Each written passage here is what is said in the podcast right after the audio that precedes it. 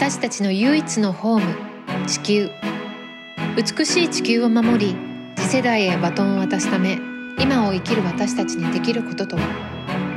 Emerald Practices では暮らしをよりグリーンにする情報を発信。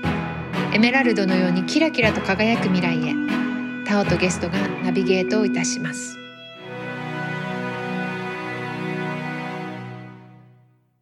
本日のホストはオノリリアン。ゲストは気候ネットワーク理事の平田紀美子さんです。平田さんは気候変動に関する国際交渉や国内外の気候変動エネルギー政策に関する研究分析提言及び情報発信などの活動を行っていまして、えー、近年ですと2021年にゴールドマン環境賞を受賞されたという素晴らしい実績をお持ちの方で私も普段からああ本当に彼女がいてよかったな日本にはって思っている方だったので今日はこうやってゲストに来てくれたのが本当に嬉しいです。ありがとうございます。ありがとうございます。このゴールドマン環境賞受賞というのをなんか素晴らしい賞だっていうのでニュースとか回ったり来てあ平田さんさすがすごいなと思ってたんですけれどもこれって実際のところどんな賞なのかちょっとわからないなっていう方も多いと思うので教えていただけますでしょうか。そうですよね。あの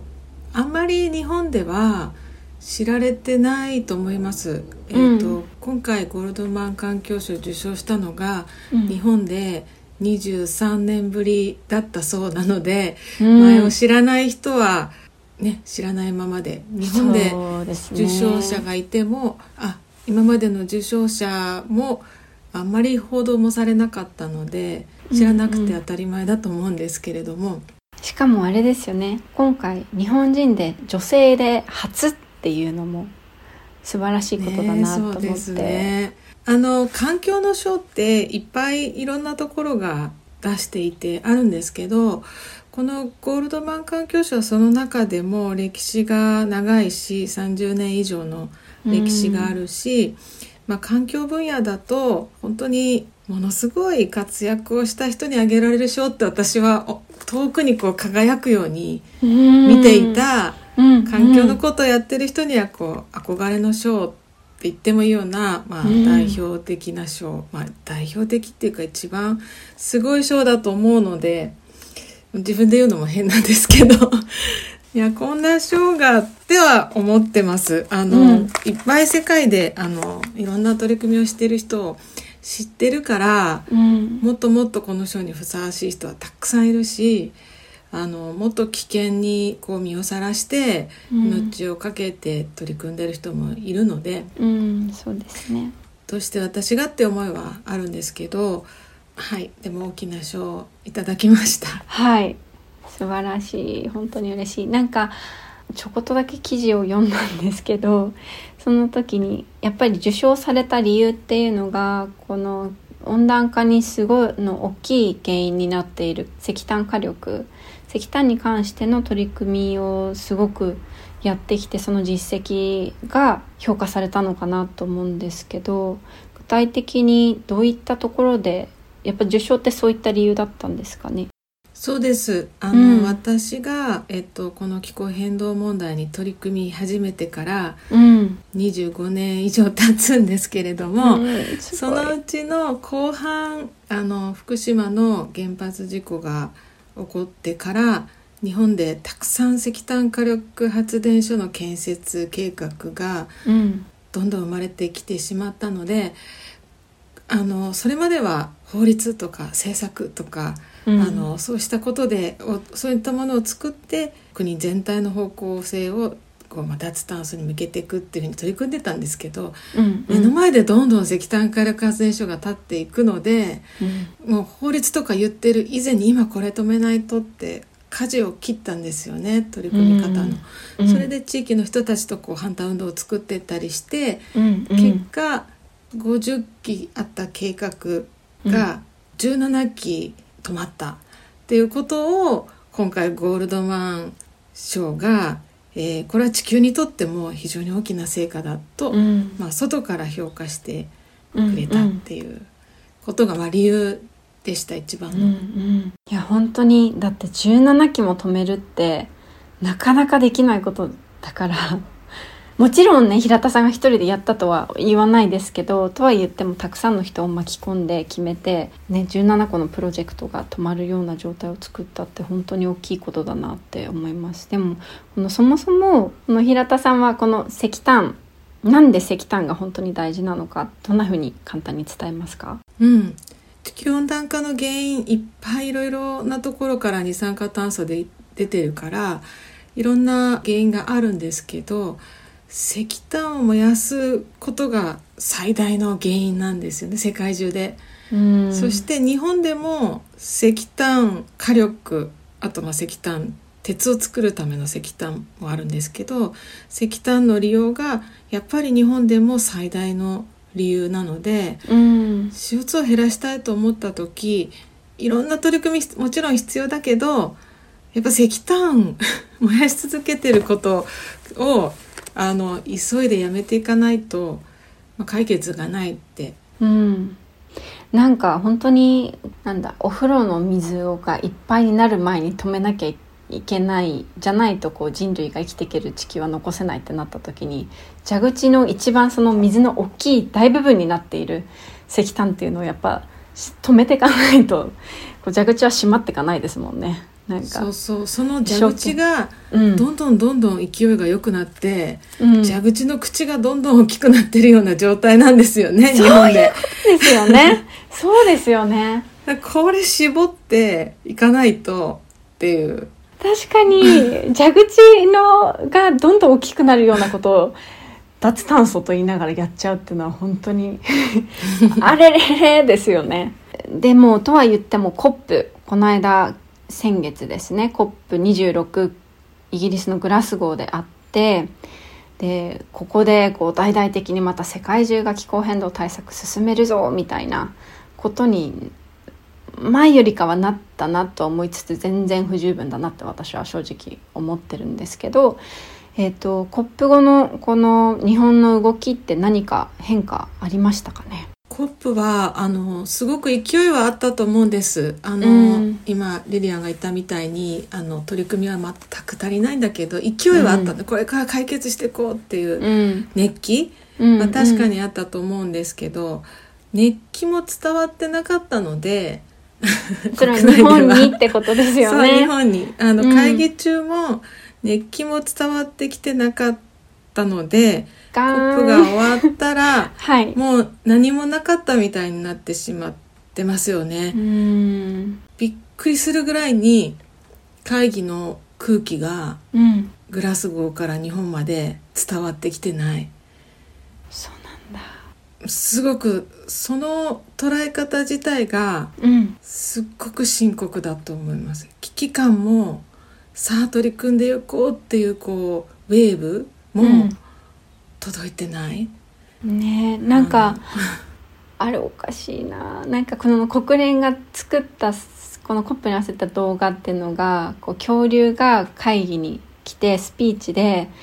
こうねもう絶滅しちゃった恐竜って人が来て人じゃないや恐竜が来て。でそれで地球も今絶滅に向かってるんだよって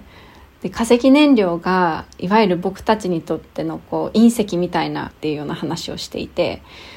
なんか本当に私たちこの化石燃料石炭で自分たちの将来がなくなる絶滅に向かってるっていうのを日本はなんか特別な情報バリアかなんかがあるのかっていうぐらい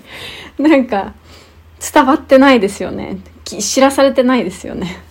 命が危ないって。恐竜のあの動画すごくよくできてますよね、うん、あの象徴的で骨頂のようだけれども本当に今の問題を照らしてて、うん、自らの手で絶滅に向かうなんて愚かだっていうその愚かさを表してるんですけど、うん、日本は本当にその人々の生存がかかってる問題っていう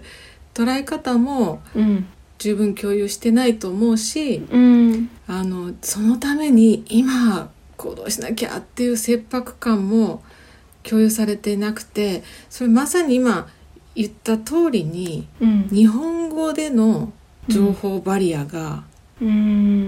しっかりあるんですよね。確かに。もうなんかフィルターみたいですよねえ英語がわかるとこうそれこそ国内外での活動してる平田さんは特に感じるんだろうなと思うんですけど、うん、本当に日本語になった途端の なんか情報の薄さっていうのがすごいですよね。びっくりしたのが、うん、今回の会議って、うん、1.5度を目指そうっていうことをはっきり示したし、うん、そのために2022年にはもう一回2030年の目標を作り直してこいって書いてるし、うん、そして石炭はもう減らすんだ全廃だっていう流れができてきたっていうこの3つが一番重要なメッセージだったと思ってるんですけど、うん、この3つとも政府の報告書では全く触れてなかったってあれ？あれ？何の会議を伝えてるんだろうっていうぐらい、うん、なんか日本は建設的に貢献しましたとかしか書いてなくて、うん、同じ会議を報告してると思えないっていうような状況ですよね。うん、恐怖を今また感じています私は。はい、だから変えなくていいっていうか日本コップのあと何かしなきゃいけないっていうことも、うん、受け止められてないから議論も始まらないと。恐ろしいことにこのまんま COP27 もエネルギー基本計画とか作ったばっかりだから計画作ったばっかりだから、このままいけばいいっていきそうなところが空恐ろしいですよ。そのままにさせてたら大変本当にどうどう どうしてったらいいんでしょうね。今後日本がどういう行動をしていく必要があると思いますか？あのこの会議の報告に象徴されるように、うん、今日本の、まあ、戦いというかあの問題は、うん、まあ、一握りの今の構造を変えたくないような人たちが力を持っていて、うん、政策の方向を決めてそしてそれを支えるような情報を発信している、うん、でそれを私たちみんな受けててああそうだよねって地球温暖化心配だけど再生可能エネルギーにすると環境破壊になっちゃうし電気代も上がっちゃうし停電しちゃうかもしれないと言われて、うん、ああそうかってなっちゃうって。そして止まって、えー、いるうちにまあある意味舐められてやりたいようにやられてるとやり続けられてるっていう状況かなと思うから、うん、まあ、気づいた人があるいは分かってる人がそうじゃなくて真実は何だろうってきちんともっとやっぱり情報を伝えて、うん、今本当に必要なことをあの突き止めて行動するやっぱ仲間を増やして、うん、力をつけていくことが必要だと思いますね。うん、本当にそうだと思います。あのちなみに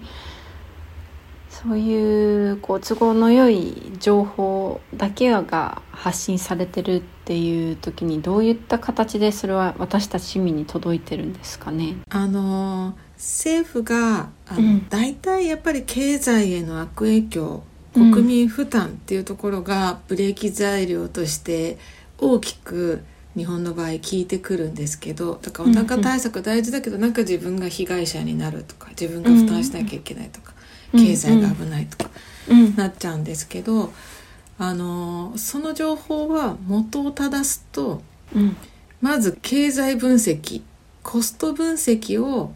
ある特定の政府と関係のある機関が計算をする、うん、そこで原子力や石炭の方が経済的だというシナリオが出る、うん、そしてそのもとに政府の政策ができる、うん、でそれを情報発信する時に、えー、やはり原子力や石炭は必要だと。日本にとって必要だと。いう情報が今度メディアを通じてよりこう誇張されて分かりやすく、うん、ある意味分かりやすく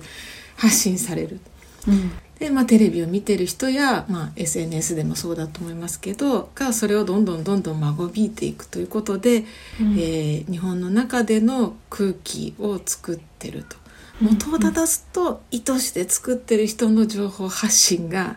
起源だと。そのじゃあ元はどこなんでしょう？なんかどっか元にアプローチを結局その情報の流れっていうのを正しいところにこう戻していかないといけないじゃないですか、うん、たくさんの人がちゃんと知るためには、うん、ってなった時に情報元っていうか学者さんってことですよねそうですね。一部の、まあ、国や電力会社や企業の連合体、うん、えー、どこまで言っていいの、はい。ぜひぜひ言ってください。はい、何の何の広告もここついてないんで、あの正直に語っていい場所です。はい。はい。はい、えー、政府、うん、そして政府に近い研究機関、政府からのお金、うん、電力会社からのお金、鉄鋼会社からのお金を受けている研究機関、うん、そしてそこで働く研究者が、本当に一握りですけれどもものすごい力を持っていて情報を作り上げていて、今までの経済システムエネルギーシステムを続けることが、えー、日本にとって利益が大きいというさまざまな情報を発信する。それがほとんど独占的、うん、で政府に対して提供する情報も他のいろんなシナリオがあってもテーブルに上げてこないので独占的にそれが判断材料になって政策が決められる、まあ、持ちつ持たれつですよね。はい、学者さんに言ってほしいことを言ってもらうためにその学者さんたちに政府も電力会社も鉄鋼会社とかもみんなお金を出していてでその人たちが綺麗にそうそういうふうなシナリオになるように 内容を書いて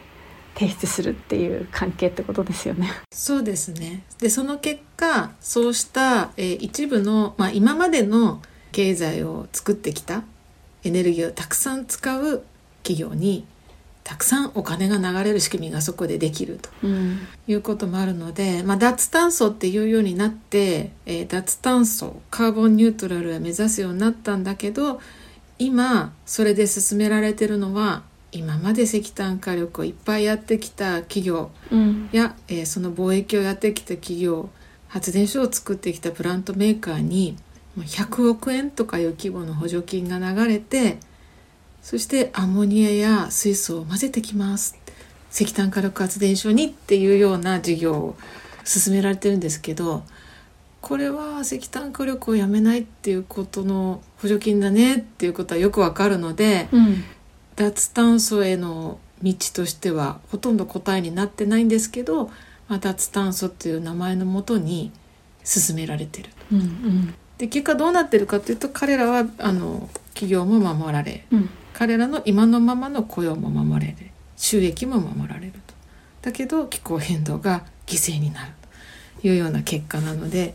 あんまりそうですね。その意思決定の中核にいる人たちはカーボンバジェットとかもう排出できる二酸化炭素の量に限りがあるから危機的だとかいうことは意識してなくて今のままどれだけ長く利益を上げ続けられるのか自分たちはそれで逃げ切ろうっていう感じの意思決定になってる。ですよね。なんか結構そのコップにいた時に活動をしている中でやっぱそういう舵の切り方をしている人たちに対してもう殺人者だっていうメッセージを犯罪者であの殺人をしているというのをはっきりこう言ってる人たちが結構いてで日本だとまだこう躊躇するっていうかそりゃ経済安定だとかそういうのでしょうがないことだよっていう風ななんだろう空気がすごく強いけどなんかあえて私はやっぱそろそろちゃんと言わないといけないのかなと思うんですけど殺しにかかってますよね正直私たち。だって最初にその被害を受けるのってやっぱ市民じゃないですかこう権力者のいろいろ決める立場にいる人たちはいろんな気候変動だとか食糧難になってきたりだとか水不足になってきたりしても食糧難になってくるといろいろ食べ物を手に入れるのにも水を手に入れるのにもすごくお金が高くなってきちゃってこう奪い合いになっちゃったりだとかそうなった時に最初に食べられなくなってきちゃうのって私たちじゃないですか普通の。で多分その権力者の方たちはお金があるから自分たちの生活は最後まで守れるでしょうっていう。なんかやっぱり絶対おかしいと思うんですけどこれをどうやってどうやって本当に日本のみんなに何が起きてるのかっていうのをこう気づいてもらう。でやばい自分たちの生活やばいじゃん。って気づいてもらえるかっていうのを私結構苦労してるんですけどあの平田さんはどんなこうメッセージというかどういった形でこの問題に今まで取り組んできていて今後やっていきたいと思ってるかぜひお聞きしたいんですけど。日本って日本ならではの難しさが本当にあって、うん、ですよねあの一人一人は本当に幸せに暮らしたいし家族を守りたいし健康でいたいと思ってるんですよね、うん、悪いことしたいなんて思ってないいい人たちばっかりじゃないですか本当に本当にそう思います、はい、ね。だけど気候変動に限らないんですけど、うん、やっぱり自分自身の手の届く範囲以上の問題になると自分ができることはないからもう自分の問題ではなくしちゃうと。問題からもう脇に置いちゃうっていう傾向がすごくあって、えー、地球の中大変だねって頑張ってってすごいね私も頑張るねできることって言ってまあ身近な省エネ頑張るっていうそれも真面目に頑張るっていう、うん、あの良心的に、でもそこにとどまるっていう、うん、これは一回例えば話をして言ったらその人がなんか突き抜けられるかっていうとそんなに簡単でもなくて、うん、すごくこの日本ならではのカルチャーとそれからそういうふうにこう批判的に考えたり、うん、今の社会についてすることを教えられてないので、うん、考え方自体がやっぱりこう変化でもないのでもう本当にこう根っこから変わらないと、うん、なかなか変わらないんじゃないかって思っててすごく難しい。だからずっと私もいろいろぐるぐる回って、うん、あやはり日本の人たちやっぱ世論がないとって世論向けのキャンペーンをしたこともあるし、だけど、なかなか日本は世論を動かすの難しいから法律をしっかり作って、うん、いい法律ができれば仕官しになる人もない人も、うん、もうそっちに動くだろうとなったり、うん、もうターゲットになる企業に直接アプローチする。いろんなことをやってきてやっぱぐるぐる巡るのは、あ外圧もありますよね。あのアメリカのバイデン大統領が、日本の総理大臣これやれって言ったら「はい」ってこうなんか動くとかいうこともあったり、うんうん、まあ、いろんなことをやりながら感じるのは結局外圧でちょっと動くことがあったとしても、うん、日本人自身が納得しないとまた揺り戻しちゃうんですよね。またそこの押し戻しがあって元に戻っちゃうとか。だからやっぱ国内でちゃんとみんなが納得してでも大きな動きを作らなくちゃいけなくてその時に何が必要かっていうとやっぱり一人一人に返ってくるんですよね。うん、この他人事で居続ける一人一人が自分の殻を超えて今のこの問題深刻だと理解した時に今のこの一部の人にやりたいようにやられてることを突き壊していくような力になっていこうとするか。っていうことが大事なので、うん、あの答えはないんです。私も本当に模索しながらあの走ってきて、うん、ここまで何ですかね問題が深刻になってるながらに欧米のような世論が必ずしも湧き起こらない日本においてどんなどんな風にしたら力が生み出せるのかっていうのは今でも悩みながら走ってるんですけど、うん、でもやっぱその力が必要。だから日本人が試されてるかなって本当に思います今、うん、ねなんか私もこうあんまり気候変動そこまで関心ないかなとかいう友達とかにもなんでだと思うっていう話とかどうやったらいいと思うって話をすると大抵その、まあ、みんながやり始めたらやるんだよっていう話があってでもそのみんながやり始めるっていうことはまず一人一人がの心が変わんないとみんながやるっていう状況は生まれないしなんかその答えにはみんながやろうっていう気になるまで私もやっぱ立ち上がれないわっていうメッセージも裏にちょっと聞こえてきてて日本に帰ってきてからもうどう本当にみ自分宇宙人になっちゃったんじゃないかなっていうぐらい、うん、なんかこう言葉が通じない感じがしちゃっていて。なのでちゃんとどれだけの危機なのかっていうのを私はしっかり伝えていくっていうところをもっと頑張りたいなって、うん、なんか私自身やっぱもともとは単純に本当に自然が大好きだったりだとか自分の愛しい友達生活もうすて素敵なものにいっぱい出会ってそれがなくなる未来なんて本当に耐え難いからっていうところからやろうって動いてるんですけどでも本当にこのままだったら自分の好きなものが何一つ残らない姿を自分が生きてるうちに見ることになるかもしれないっていう知れば知るほど私今32歳ですけど私が例えば60歳とかそんぐらいの時にはもうすでに最悪のパターンですけれどもなんか見ることになるかも。でも、うん、もうすでに怖いことは起きてるし、うん、ある意味コロナもそのこれは気候変動とはまた別のその生態系っていうものがすごい勢いで破壊されている結果のウイルスとも言われている。必ずしもそこが理由って確定はされてないけどでもしそうだった場合はやっぱりもう始まっちゃってるなって感じがするんですよ。その地球が壊れすぎて、うん、今まで通りの生活ができないってものがすでに始まっちゃっててますますこう自分が好きだった旅に行くだとかそういう少しずつこう生活で当たり前にできた選択っていうものができない方向に向かってきててこれがどんどん加速するっていうのを やっぱりみんなにもリアルにこうか見たくない方向だけど感じてもらわないとみんなやっぱ動かないのかなと思うのでちょっと心が痛いですけどかなり痛いですけど 自分も体力使うけど、やっぱり言っていくことがもしかしたら変わるのかななんて思ってるんですが。いやその通りだと思う。やっぱり私が関心を持った時とはやっぱりもう状況がすごく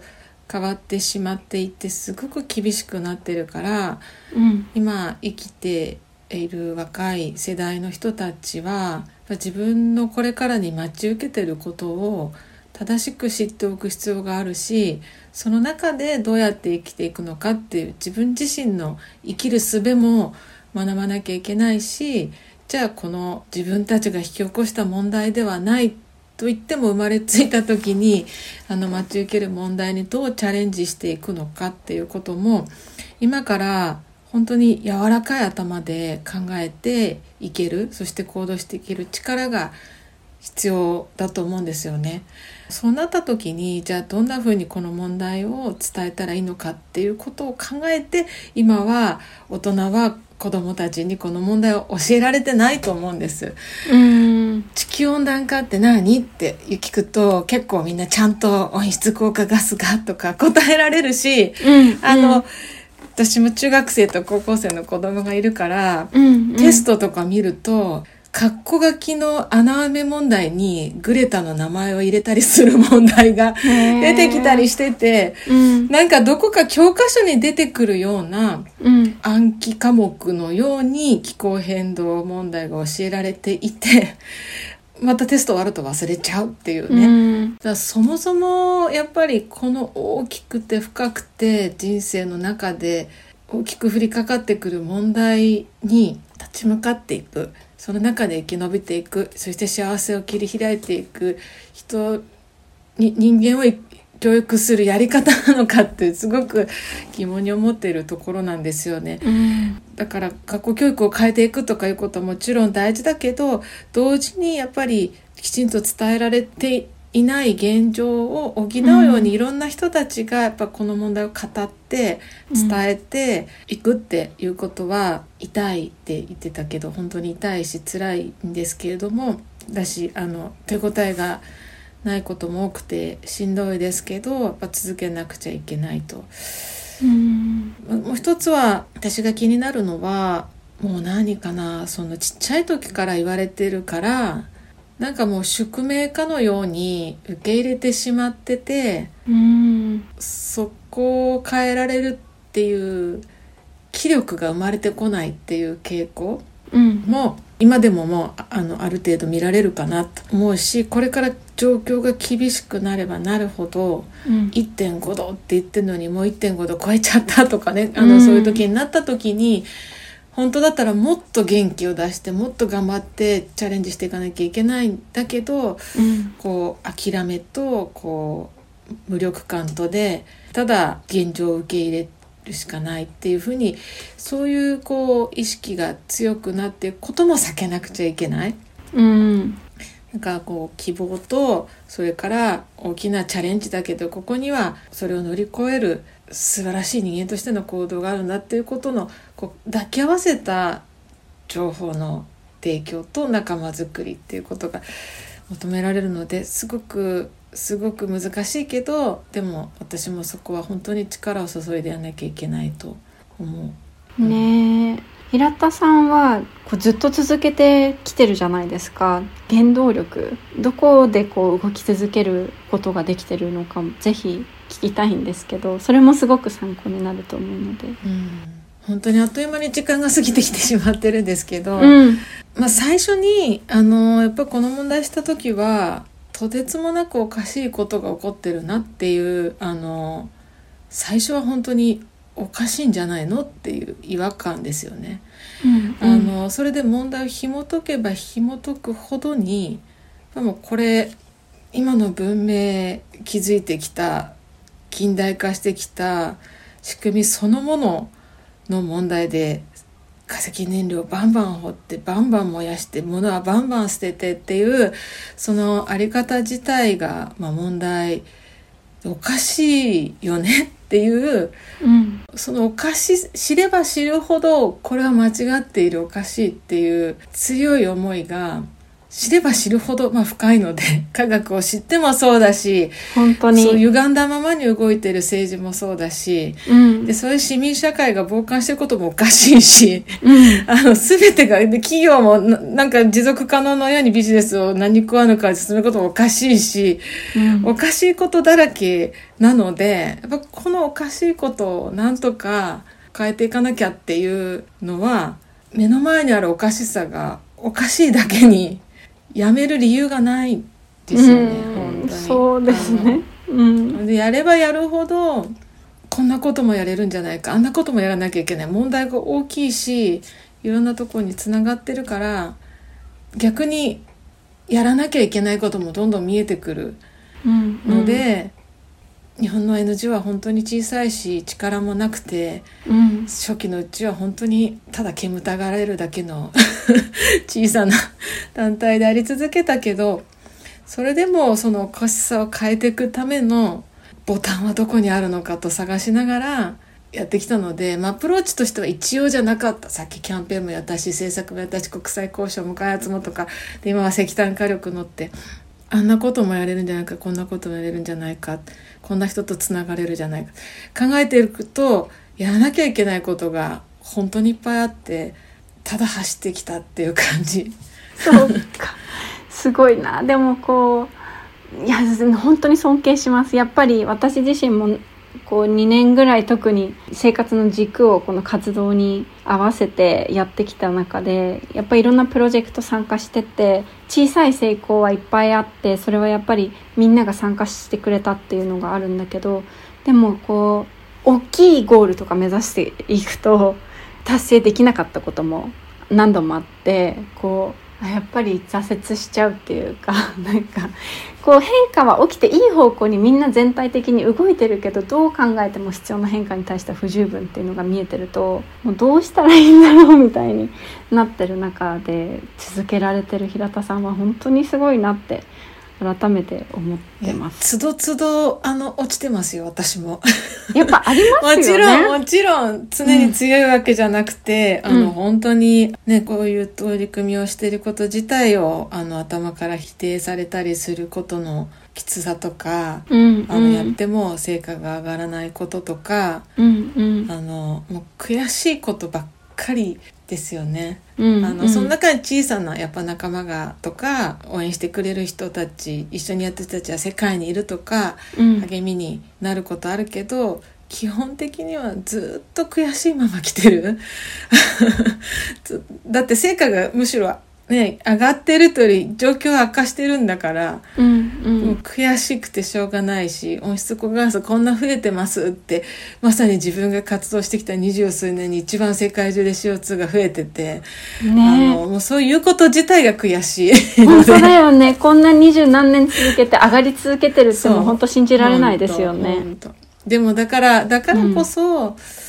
うん。もうこの問題は私にとってはライフワークになってるから、うん、生きてるうちには絶対成果上げないと、うん、まあ、聞こ時間軸ももうそんな感じじゃない？だから。本当に、ね、あのもうだからすごい焦りながらももっともっとでも動きも大きく大きくなってるところもあるし変化の兆しが今までなかった動きもあることは確かにあるからそれを掴んで本当にこのこれからは結果を本当に残していく時間しなきゃいけないって。やっぱりやめられないです。やめたらもう自分自分を否定自分が何やってきたんだろうってことになっちゃう。確かに、うん、そうだよな。へこたれつつもでもやってて何がいいって私やっぱりやってからの方がよっぽどなんか人生ちゃんと生きれてるっていうか感じもするしあとすごい素敵な人たちに本当にたくさん出会ったし成長できたと思う。だって何もなかったら多分私本当に自然の中でエコな生活みたいなのをして たくさんの友達生き物となんかアートを楽しむみたいなことをやってたととしても多分ここまでなんだろうな気候変動取り組んだからこんな喋ることにチャレンジそもそも喋るの得意じゃなかったからチャレンジしたし、たくさんの人と友達になるのもすごく苦手だったから今でもこんなにいろんな人と こういろんな壁を越えて話話しに行くようなになったっていう意味でもやっぱり気候変動取り組んでからの方が自分が成長できたなってめちゃくちゃ思うので人間としての成長もっていう意味ではなんか成功してるのかなと思いますね。やっぱ取り組んでった方が。でちょっと推しポイント。みんなに推しポイント。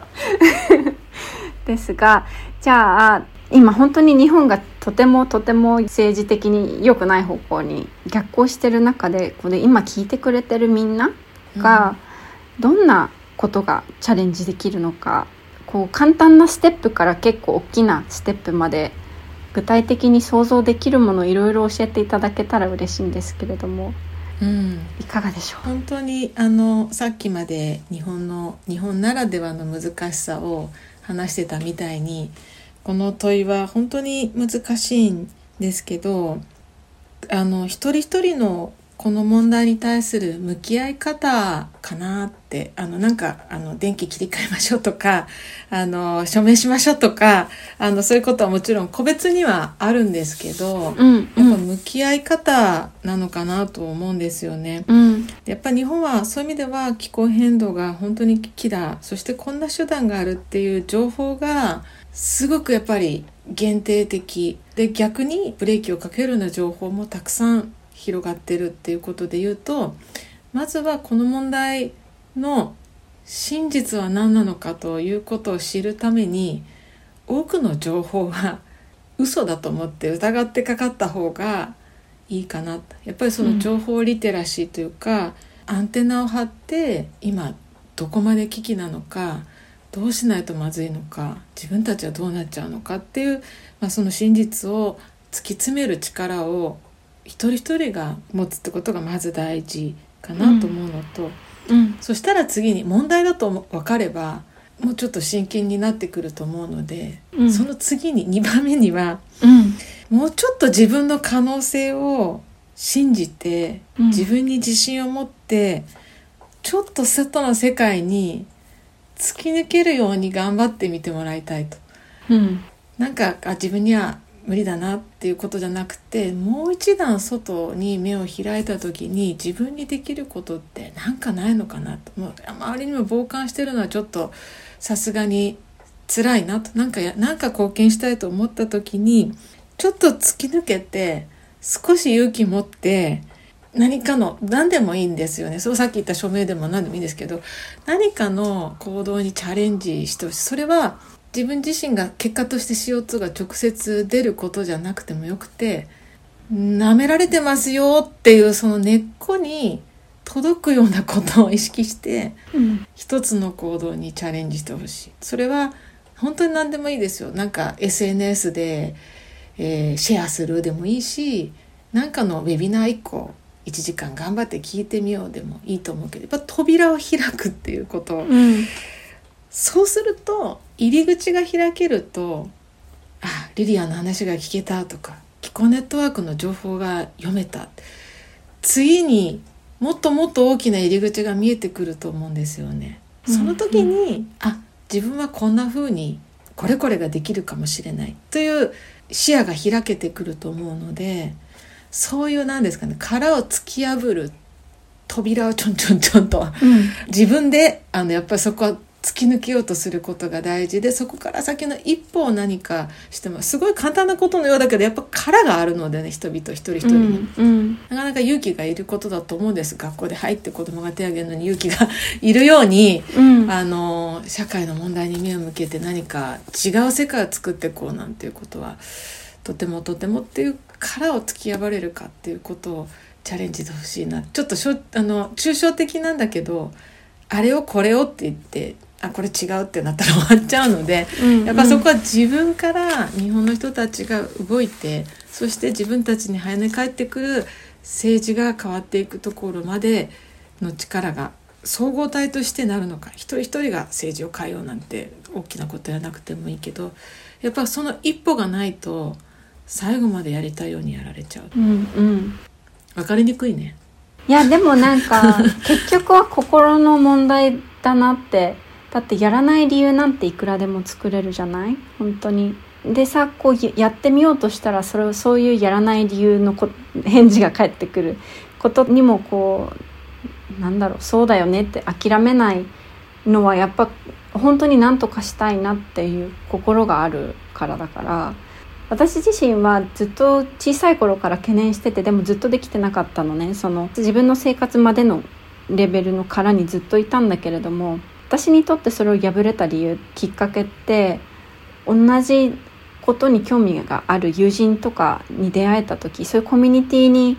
そういう話をできる友達を見つけた時にどんどん殻が破っていけるようになったからだから私はよく言うのは結局は自分一人が選択して行動していくんだけど全く同じ価値観じゃなくてもいいから あとその人が自分と同じような解決の仕方をしようとしてなくてもいいからそういう話ができる人たちとつながっていくってことも殻を破っていくヒントにはなるかなってきっかけになる気はしてます。はい仲間を作っていくってすごく、うん、そうすればね一人ぼっちじゃないし一人が突出することの不安も解けてきますよね。そうだね。私はそれこそそういう友達ができたから本当にやりたかったところにチャレンジしていくのがすごいやりやすくなったなって思っててでも私の周りの友達が私と同じぐらい危機感持ってるかっていうと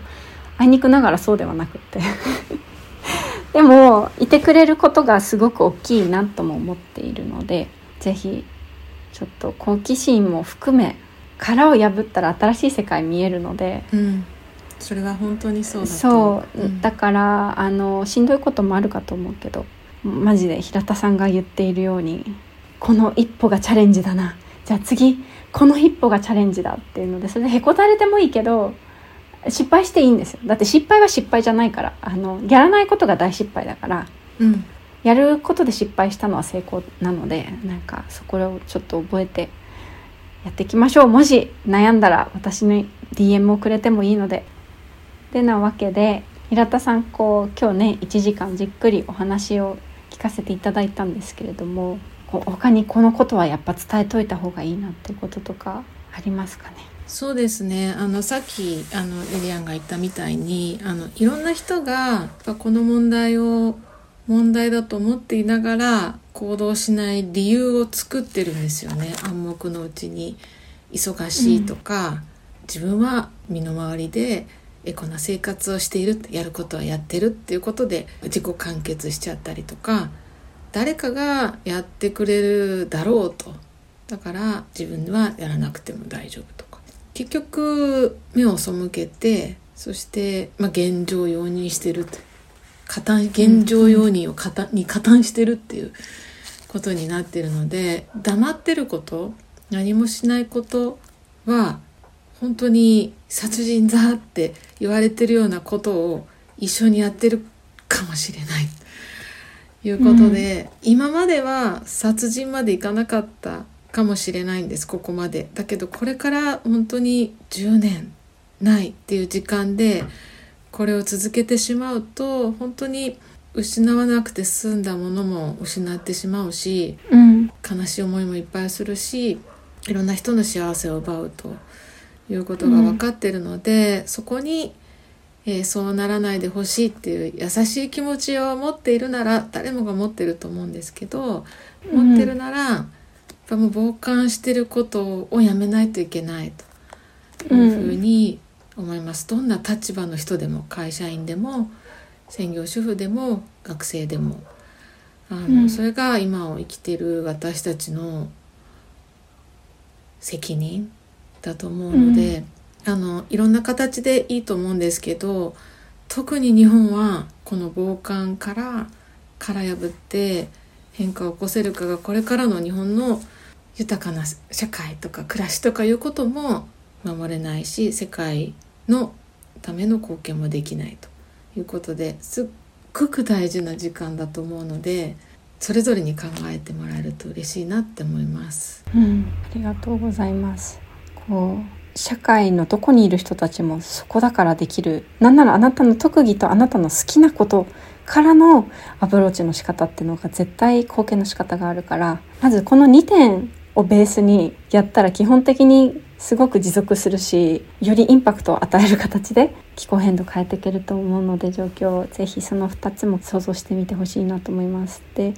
私からあともう一個最後にそのせっかくこの平田さんは石炭火力発電所を本気で止めていくっていうことをやってきている方なのでその今実際にどこの石炭火力に対してこういうことができるよみたいなのがもしあれば最後に聞けたら嬉しいです。お願いします。はい。新しく建設が始まった石炭火力発電所は、50機のうち20機ぐらいはもう運転が始まってしまったんですよね。新しく動き出しちゃったの。はい、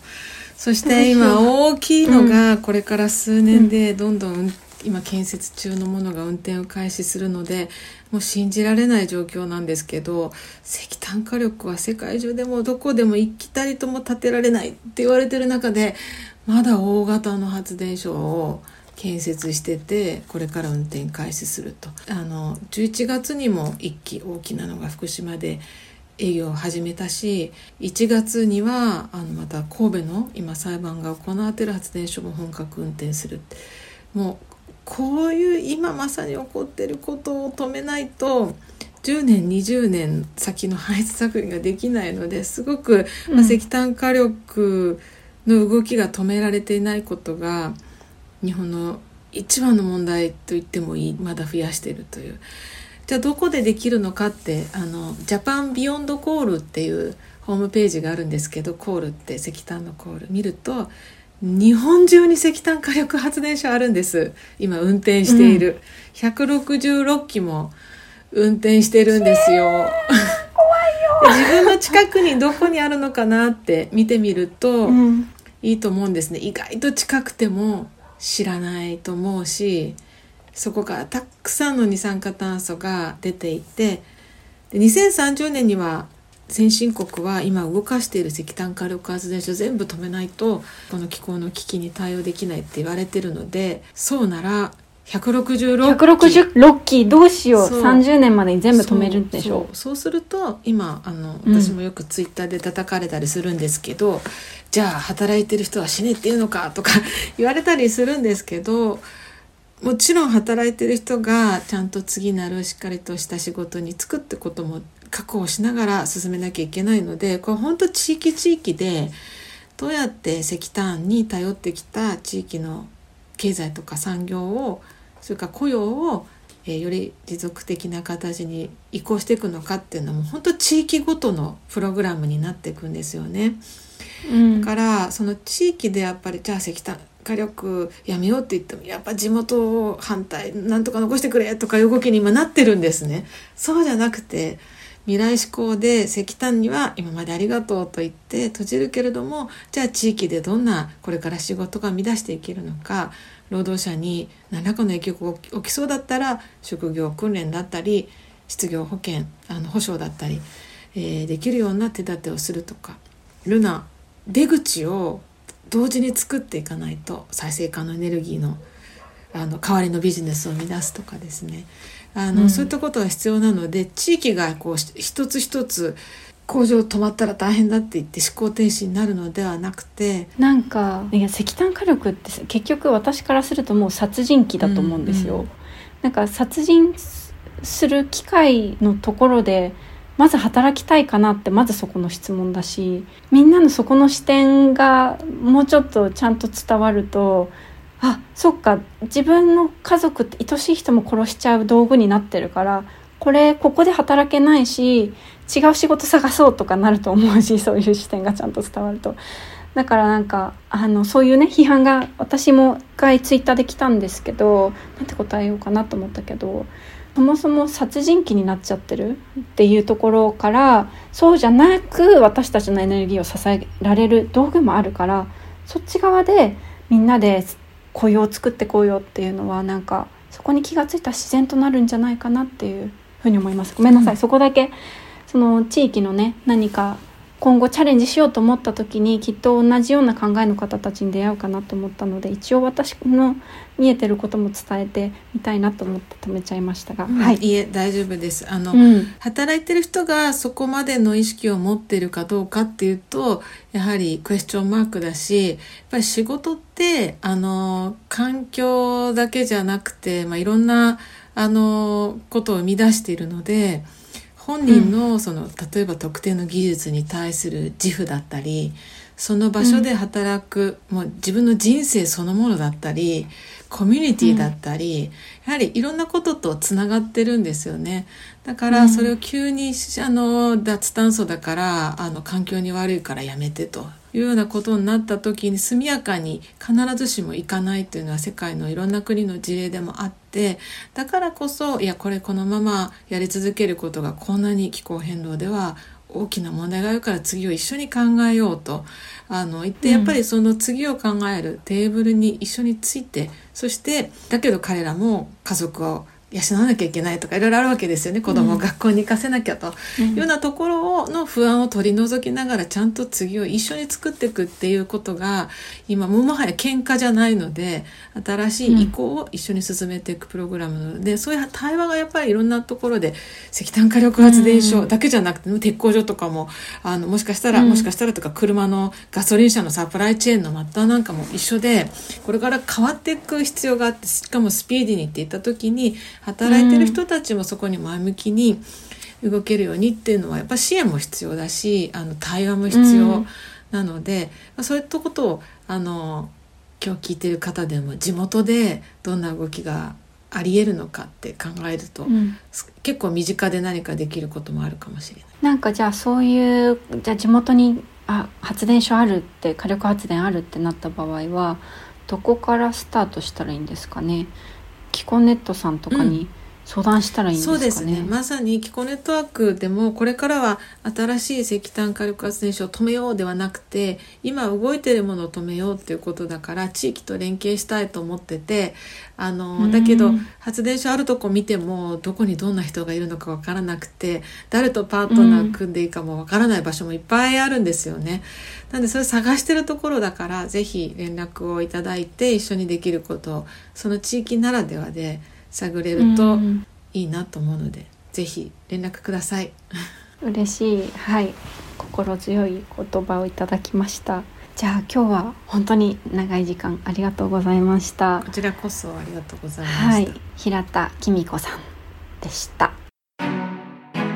Emerald Practices では Twitter や Instagram でも随時情報をアップしているのでそちらのフォローもよろしくお願いいたします。それではまた次回。 co-host はオノリリアン監修は大井ゆいか音楽はジェームス・マレンがお届けいたしました。